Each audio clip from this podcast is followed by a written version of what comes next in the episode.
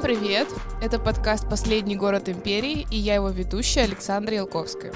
Сегодня у меня в гостях снова, и это очень радостно, Игорь Яковлевич Калошин. Ну и вишенка на нашем торте сегодняшнем — это храм Спас на водах.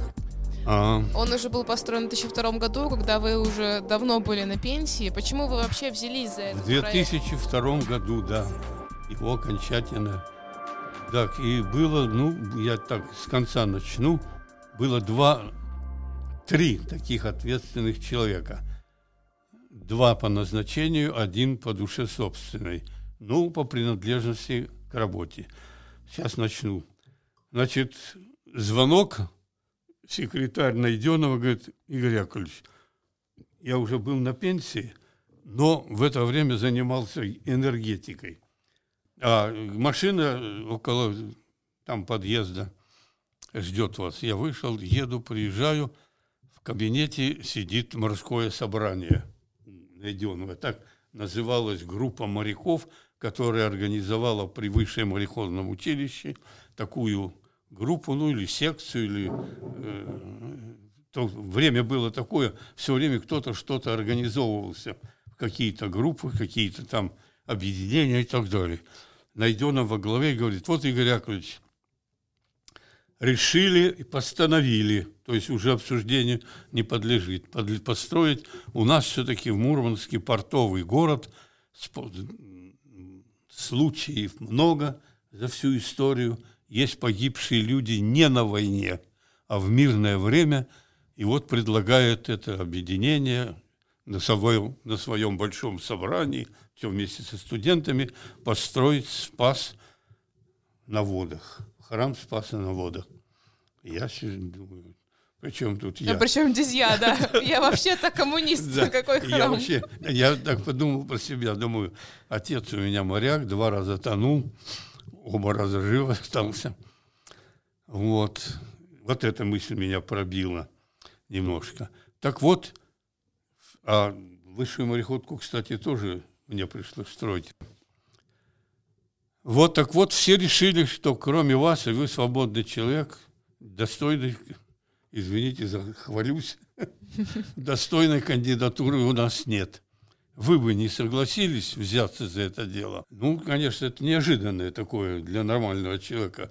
Ну, я так в нормальном состоянии говорю, Олег Петрович, так я, в общем-то, понимаете, привык делать то, что я умею и знаю, а вот мне такого сооружения ни Еще не приходилось. Не приходилось, да. Я даже не знаю все названия, как там Купола там, называются, да. например. Столбы там, э, харчевни, еще что-то. Ну, в общем, полное такое незнание. И он говорит, мы все это учли и знаем, что вам для того, чтобы это познать и руководить, много времени не доставит. Вот у нас к тому же есть институт, Мурманск граждан проект проектировал.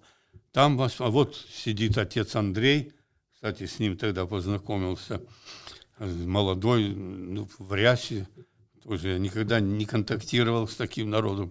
Вот все решили, что э, вас вполне устроит. Вот мы, вот приказ, я подписываю, оформляем вас на работу, даем вам докла- оклад 10 тысяч, даем возможность в ближайшее время найти главного бухгалтера, потому что дело денежное и все прочее. И самое главное, мы все твердо решили, что ни одного рубля не будет украдено. Хорошее Вот. решение. Да, и что и надежно, и прочно будет все сделано. Вот это было такое начало. Ну, а я, учитывая, что я и занимался этим самым энергетикой на добровольных началах и прочее, а пенсию я заработал совсем не ту, что зарабатывали мои предшественники или кто там слишком постарался, то есть мизерная была. Я дал согласие. Он своему заместителю, давайте сделаем так оперативно, как работали всегда строители. Завтра у него должно быть помещение, в помещении должно быть все того, для ручка, чернила, бумага, там, ну, все такое, чтобы можно было начать.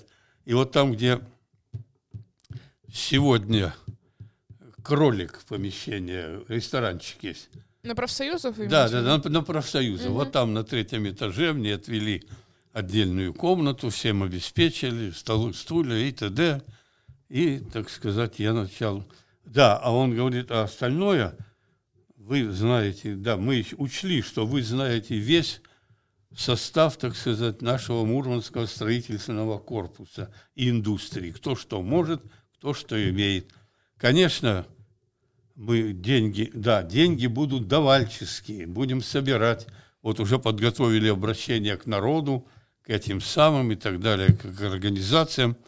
Будем собирать, и вам на ваш счет бухгалтер будет перечислять все расходование, все команды и все прочее. Закандырин был тогда такой еще у нас депутат. Он из бывших работников обкома, все. Вот Закандырин будет так сказать, первый человек, вот как вы всегда говорили, а он знал мое это, что делать и как делать. Он будет как директор.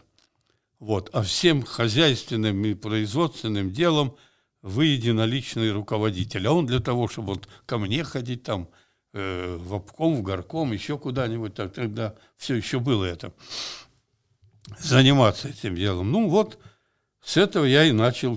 Что должен делать и выполнять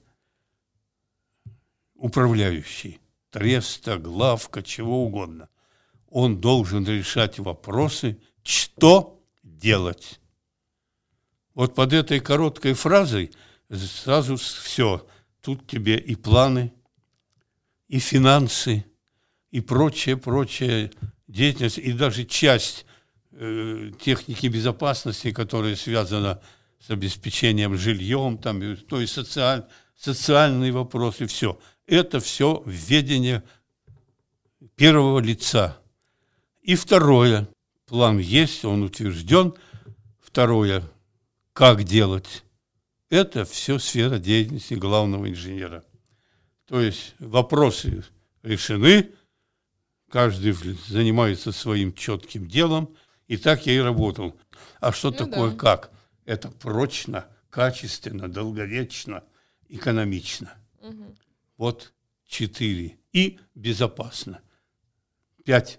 Первое, с чем я столкнулся, когда начал, тут какое-то собрание или что-то было, один Игорь говорит, ну как же так получается? Вы у нас, а я одно время был и первым секретарем горкома, горкома и обкома. Да. Одно, и вот секретарем все, а сейчас вдруг строили, решили строить храм. Я говорю, вы знаете, по-моему, Христос был первым коммунистом на земле, потому что его 10 заповедей полностью вошли, так сказать, почти в наш перечень, может быть, чуть-чуть изменили название, но тем, чем должен да, руководство, руководство в своей жизни. Вот. А коммунист я как был, так и останусь. Вот 50 лет уже был, значит, и буду продолжать, надеюсь, и уйду коммунистом. Ну и после этого редко, ну, иногда так и говорили, и задавали такой вопрос. Через некоторое время пришел ко мне Андрей. Его, кстати, э, фами... зовут его как-то иначе. У них по, по церковному э, то, что тебя родители назвали, это одно. Ну да, церковное имя другое, По описанию какое-то другое угу. у него. Ну, вот. Кстати, сошлись еще на том, что я занимался тяжелой в то время атлетикой, гиревым спортом, и он. Была точка соприкосновения. Да, да, он мне рассказывал свои упражнения, какие mm-hmm. делает. Я ему свои, я его даже приглашал. Спорткомитет организовал турнир «Богатырская сила». Ваш турнир. Да, да, на эти самые, на призы заслуженного и прочее, прочее. Калошина Игоря Яковлевича. Но он не пришел. А не пришел по одной причине, он мне потом нам оголяться не рекомендуется. Mm. Вот ряса, да, а вот оголяться, кстати, Ну, в рясе, да... наверное, не очень удобно выжимать гирю. Ну, а мне было очень легко в каком плане. Все ребята хорошо меня знали. Не буду кривить душой, за всю свою жизнь я только одного отстранял от работы, ну, переводил на другую, потому что, ну, не тянет, не может. Все были со мной, всем я давал возможность высказывать, ну, в общем, все относились ко мне хорошо, и самое главное, когда с тобой хотят работать. Вот это я заслужил полностью. Со мной люди хотели работать. Ну и вот так, значит, я что-нибудь надо, кран надо. машина надо, я, значит, Мудрову звоню, кран надо, я Захарова управление механизации, железобетон, значит, я на комбинации, стройконструкция, которая у нас был. Ну, в общем, короче говоря, храм по расчетам института должен был стоить 36 тысяч миллионов. Мы его построили за 16. А как удалось так сэкономить? А вот люди давали. Я просил, они давали, а деньги не брали. М, Вот. По Вот, старой памяти. Да, это наш вклад, это наш вклад. Да, и мало того, и отрабатывали, а с отцом Андреем да- даже, даже подружились. Ну и тут во мне заработало, заработало желание всегда. Короче говоря, есть такая у нас поговорка у строителей. Строители не любят пустоты. И не должны любить. Вот если ты что-то строишь, то где-то вот, например, этот угол так, стену взяли, сделали, а там пустота, и там ничего нет. Оно никому не мешает вроде, но оно вредно. Там может плесень заводиться, там... То есть строитель не должен любить пустоты. Пустота должна быть, иметь выход воздушный какой-то и прочее, и прочее. А вот эта колокольня перед звойницей, там вот это вот, где обычно на обычных храмах, окна, окна, окна, но не застекленные. А я взял и застеклил их. А потом вижу сверху колокола, где, где звон, и тоже окна открытые. Я их тоже застеклил, оборудовал защелками щелки. То есть, когда надо звонить, Андрею говорил, открыли и звоните сколько угодно. Когда не надо, закрыли, вы тепло сохраняете и конструкцию сохраняете. Ну, а тут вот где это перед ниже звонницы большое такое, я ему два кабинета сделал. Один кабинет для него, там у него документация, там у него книги. Это помимо этого, как она называется? Алтарь? А? Алтарь? Ну, А. алта- алтарная комната. Алтарь, которая- помимо алтаря, где они переодеваются, все, я ему сделал хороший кабинет, а второй кабинет их сделал, где они харчевальни не было. М. А третий, это вообще никто ничего не знает, это вот в переходе, там оказалось, выкроили место, сделали, сделали для них закрытый с ключами туалет. Там есть умывальник, есть все, что необходимое и так далее. Уж он был благодарен. Там, если вы были в этом вот переходе, где переход, висят доски, я ему дал список всех, кто принимал участие дарственное в строительстве этого храма, руководителей подразделений. И он заказал в золоте, написано, написано, написано. Он говорит, «И- Увековечил. он говорит, Игорь Яковлевич, а где ваша фамилия? Я говорю, ты знаешь что, эти люди добровольно пришли сами и добровольно предложили. А я не, доб- не то, что не добровольно, я все это делал добровольно, но я не сам напросился. Мгм. До меня не дошло, что вот я должен пойти Еще и и храм пред- построить. да, предложить. Меня пригласили, предложили, я согласился, так что э, обойдется без моей фамилии. Игорь Яковлевич, насколько я знаю, самое сложное в строительстве храма это установка купола. Вот Да. во время строительства нашего Спаса на Да. водах, как это обстояло дело? Ну, работала инженерная мысль. Потому что вообще сам купол и вот это стакан этот, это сработала инженерная мысль двух человек. Был такой Егоров Николай Николаевич. Он в свое время у меня был начальником технического отдела. Многие дела мы проектировали, переделывали и так далее. Я его хорошо знал. А потом он э, уже к пенсионным годам а он с института пришел ко мне в Трест. Очень грамотный. Один из самых грамотных проектировщиков у нас, который был вот на Муромской земле. Он ушел, и он ведь вот этот храм, который у нас на Зеленой, он старый оставил, а вокруг его построил новый. И только тогда убрал старый. Понимаете, какой? Интересно. Как. Молодец, серьезный такой мужик. И я его предложил и говорю, слушай, давай подумаем. Вот ты смотри, ты же в церквах был бывал, я ему тоже сказал. Ты знаешь, у меня была какая-то страсть, я интересовался очень архитектурой. все свободное время, которое у меня оставалось, вот, я тратил на то, что изучал архитектурные памятники Питера. Это очень интересное занятие, все. Ты знаешь, ведь они как? У них обязательно три столпа или четыре выкладываются на всю высоту. Угу. А на эти столпы сажается купол. Ну и все остальное абсолютно. Давай сделаем, чтобы зал был больше. Без ты, ты был э, в храме на крови, на, а, на, на канале Грибоедова. Угу. Да, я видел там, какие огромные столпы стоят, они и место занимают, и, как говорится, людям мешают, не все. Давай сделаем без этого, в натяжку. Он подумал, говорит, делаем. Сделаем в натяжку в распор. Но, говорит, у меня уже мысль сложилась. Я знаю, как считать. Значит, будем считать, что это наш купол с тобой, что мы его задумали, спроектировали. Действительно, он спроектировал, он считал. Тал со мной советовался. Мы сделали купол, который можно на что-то посадить, поставить. Не надо этих столпов. Mm-hmm. Зал свободен.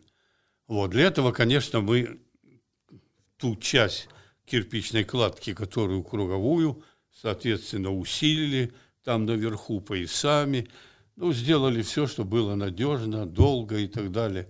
Точно так же, как были хлопоты самой колокольни. Там тоже серьезные были хлопоты, связанные с верхней частью. Ну ладно, когда это сделали, стал вопрос монтажа. Кран есть. Да, а вот, вот самое главное. Еще не было этого купола, поэтому в этом куполе с самого начала в кирпичную кладку заложили мощные, по-моему, шестидесятка или пятидесятка, а может даже сороковка, стальные э, стержни. Угу. На всю внизу сделали пятый, загнули их, прижали они внутри кладки, так прошли, прошли на всю высоту и торчали, торчали снаружи, ну, где метр, где полтора метра, где полметра и так далее. Это было тоже продумано заранее. И вот, когда они торчали, когда стали поднимать, тогда все поняли, почему, меня спрашивают, почему торчат и разные по размеру, по высоте. Я говорю, вот когда будем монтировать, ты приходи, посмотришь и поймешь. Вот, представляете, огромный-огромный с устройствами – это голова этого храма. С ювелирной точностью рассчитаны отверстия в этих в пятах, которые должны сажаться вот на эти стержни. Угу. Ну-ка попробуйте вы на такой высоте, да если даже маленький ветерок или все равно чуть-чуть качает от крана, попасть во все отверстия. В одно ну, попадешь, в одно попадешь, остальные не попали. В три попадешь, опять не. Даже может так, что все попадешь, а один останется торчать. Угу. Так мы сделали четыре монтажных. Они были на разной высоте и выше всех остальных. И каждый из них отличался. Вот много, но один чуть выше. Мы подгоняем купол и раз, чуть-чуть присаживаем на этот. Потом купол хорошо на одном вертится, подводим, подводим, подводим, подводим, который другой после этого по высоте. Раз, и тоже сажаем. Потом еще один. Когда четыре штуки посадили все на эти, уже все остальные сами захотели сесть, опуститься до пяты. После пяты а там была нарезка хорошая, уже болты один, контрольный другой, с топора, значит, просверлили, сделали, заварили. В общем, купол держится, будь здоров. Точно так же устанавливали и монтировали саму вот эту шпиль колокольни угу. после звонницы сюда. А чтобы вы знали, тоже на колокола собирали деньги отдельно. Mm. И ну, вот тоже все горожане, да, собирали? Больше всех, да. Вот я и говорил, что за Кандырин раз, я два, и еще курировала художественную часть, прямо скажем, и так далее, Цуркан. Она возглавляла архитектурный отдел города Мурманска. И она принимала активное участие. И вот они с мужем за 600 тысяч на Воронежском заводе заказали по размеру второй. У нас самый большой, значит, 600 килограммов, самый большой, по-моему, колокол, вот, э, не буду врать, ну, больше, чем 600, по-моему, 800 или с чем-то. Ну, конечно, с росписями у них. И все маленькие остальные тоже, почти все имеют поименно кого-то, кто-то, ну, магнатов у нас много в городе, каждый захотел, чтобы его колокол, а количество колоколов ограничено, конечно. Но тоже придумать было э, сложно, потому что у нас конструкцию мы изменили, посадку этого шпиля и крепление к основному зданию не так, как делали, как раньше. Угу. Вот, когда, как говорится, была инженерная мысль, вообще очень была мощная. Не зря же Архимед говорил, дайте мне точку опоры, и я переверну, переверну мир. мир.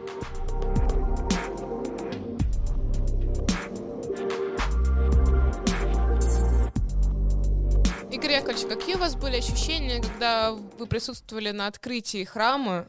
Не было ли все-таки идеологических противоречий, или какие у вас были эмоции? Вы были рады, что сдали такой значимый объект?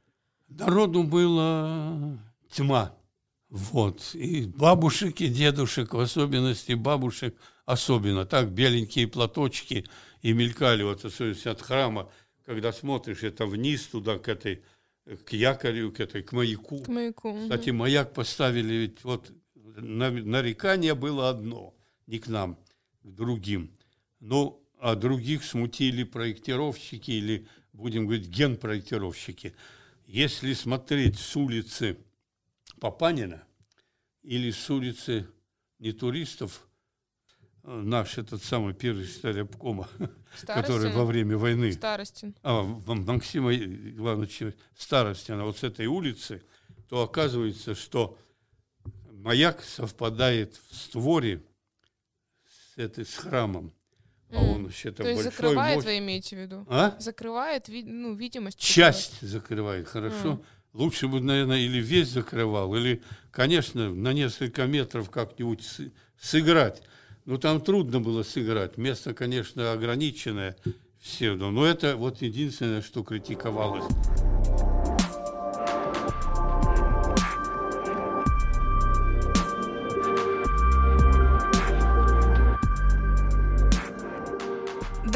У нас сегодня необычная вставка будет. Дело в том, что я сейчас нахожусь в самом храме Спас на водах и общаюсь с отцом Андреем. Так получилось, что мы встретились в символичный день. Сегодня большой церковный праздник, День Святого Николая. Соответственно, я думаю, что это еще один хороший знак, что нам стоит пообщаться об истории храма. Здравствуйте, во-первых. Здравствуйте. И о чем я хочу поговорить? Прошло уже почти 20 лет с момента строительства, и отец Андрей был непосредственным участником, поэтому хочу узнать, а, как вообще проходило строительство, как вы знакомили заядлого коммуниста с таким непростым делом, как вот строительство храма, как у вас проходило знакомство с Игорем Яковлевичем? Расскажите, пожалуйста. Ну, Игорь Яковлевич Калошин замечательный человек, патриот России – и, в общем-то, как и многие коммунисты, любит свою родину. И он совершенно не агрессивно настроен к церкви, даже наоборот. Поэтому, слава богу, времена меняются.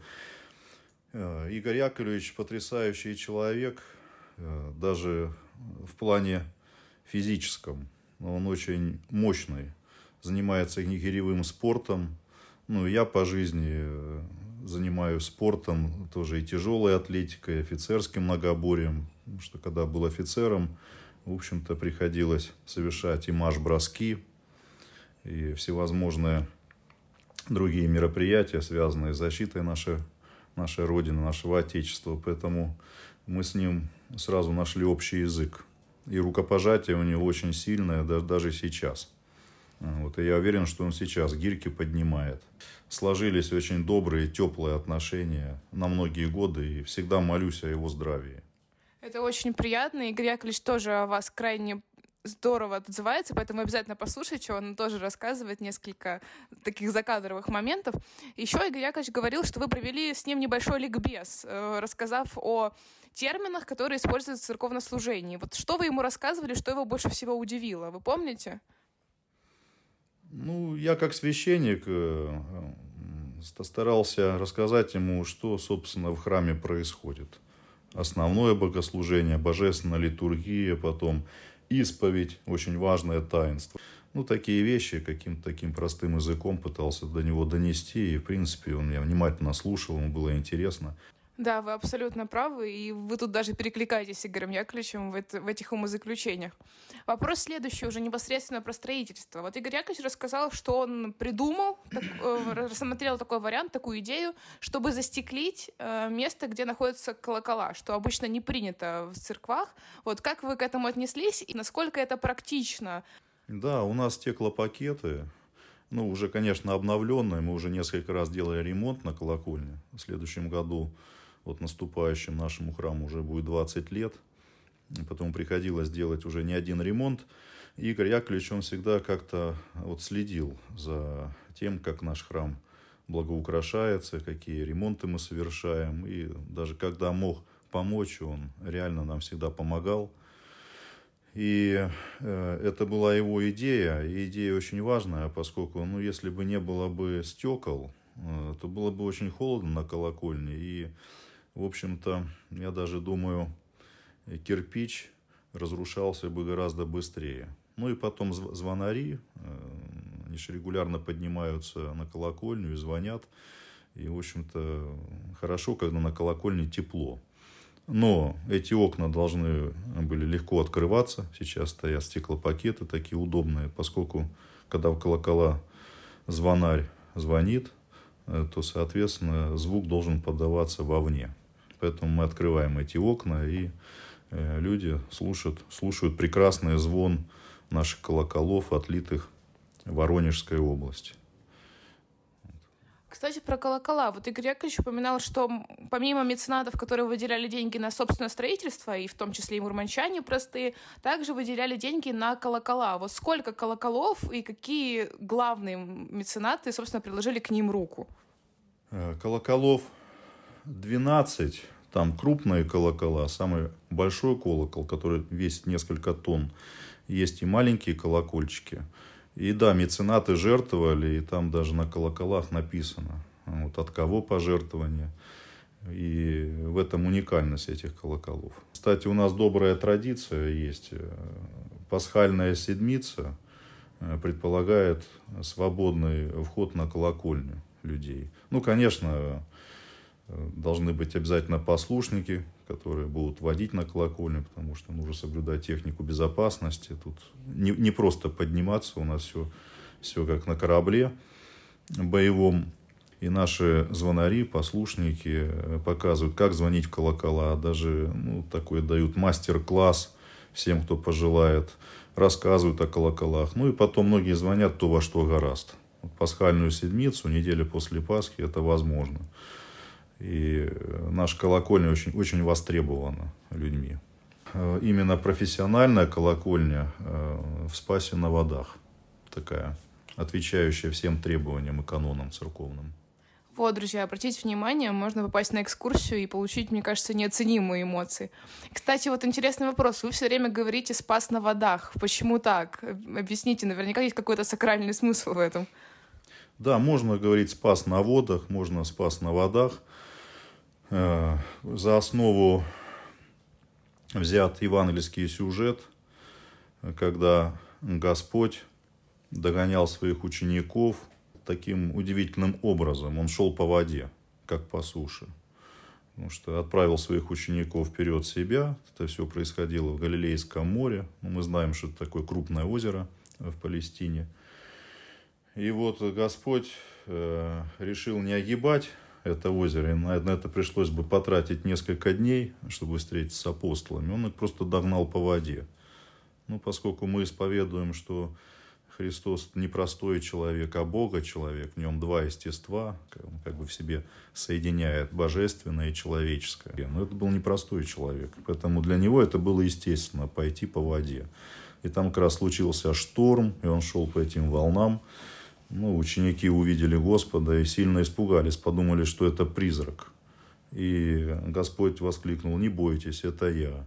Ну и тогда апостол Петр, самый такой ревностный из апостолов, первоверховный, человек такой импульсивный, и он воскликнул, Господи, если это ты, вели мне идти к тебе навстречу по водам.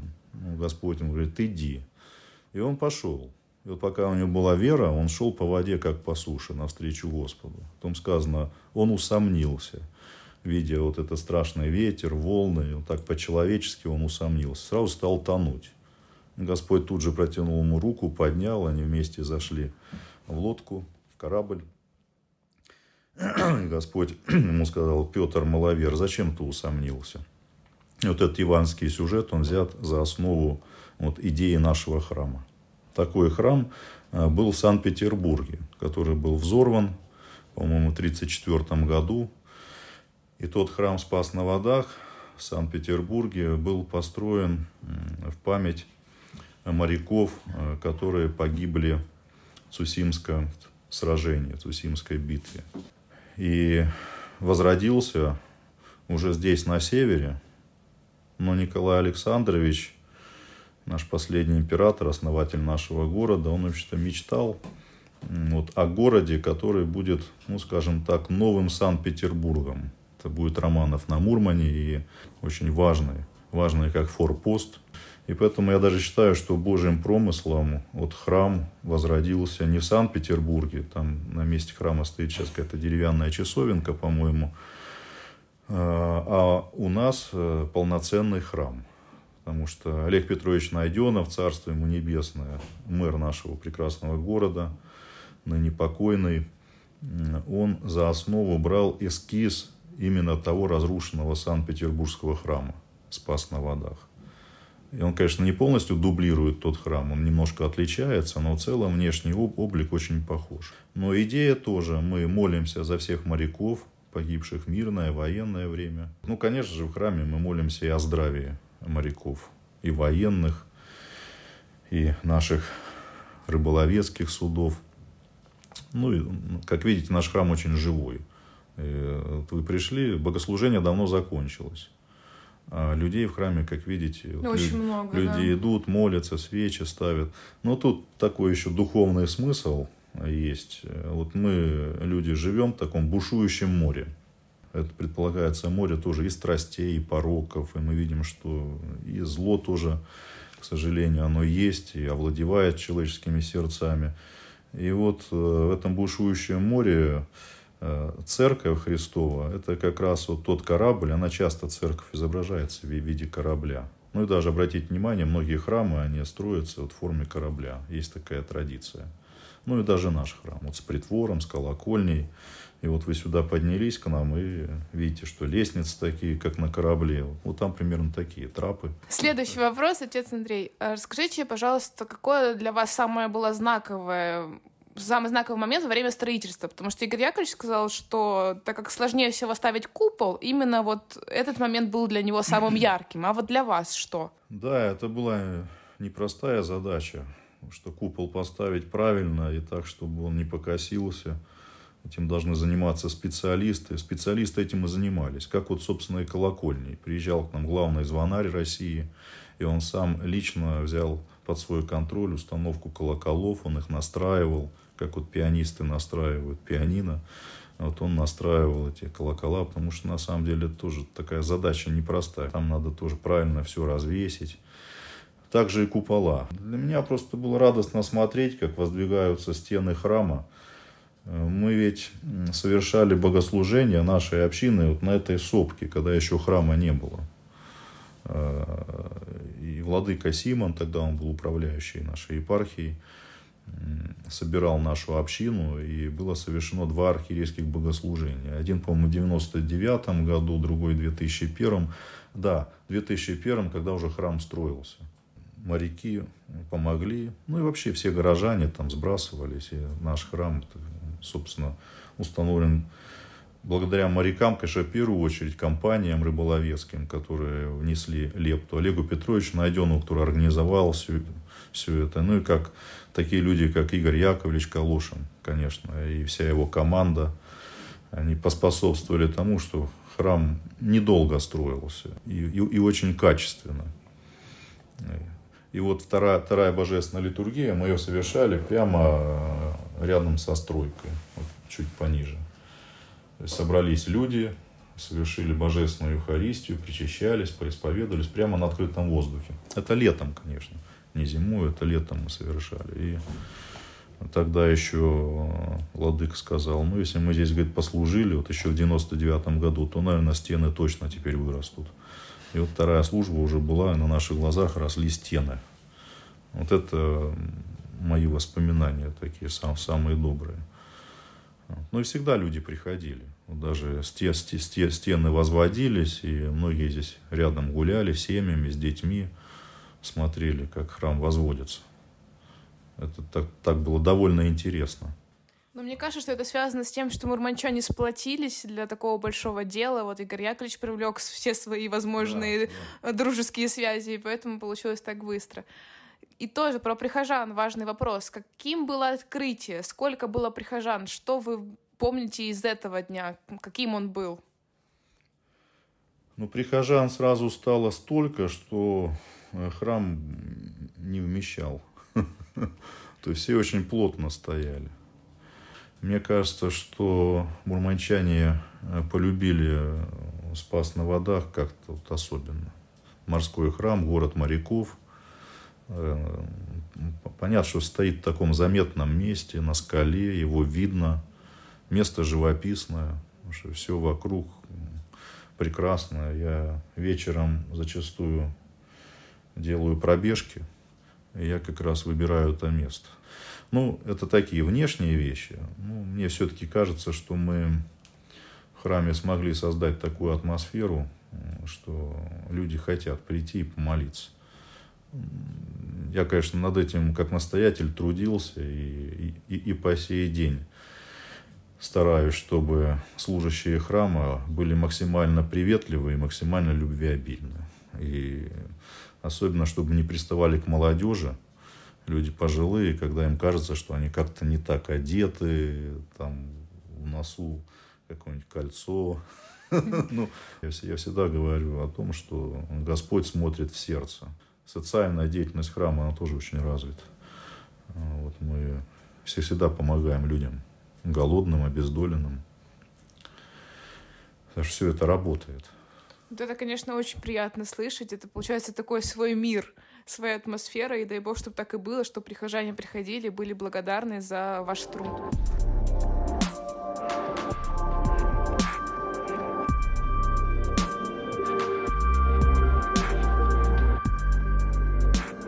Последний блок вопросов — Блиц короткие вопросы и как можно более короткие ответы.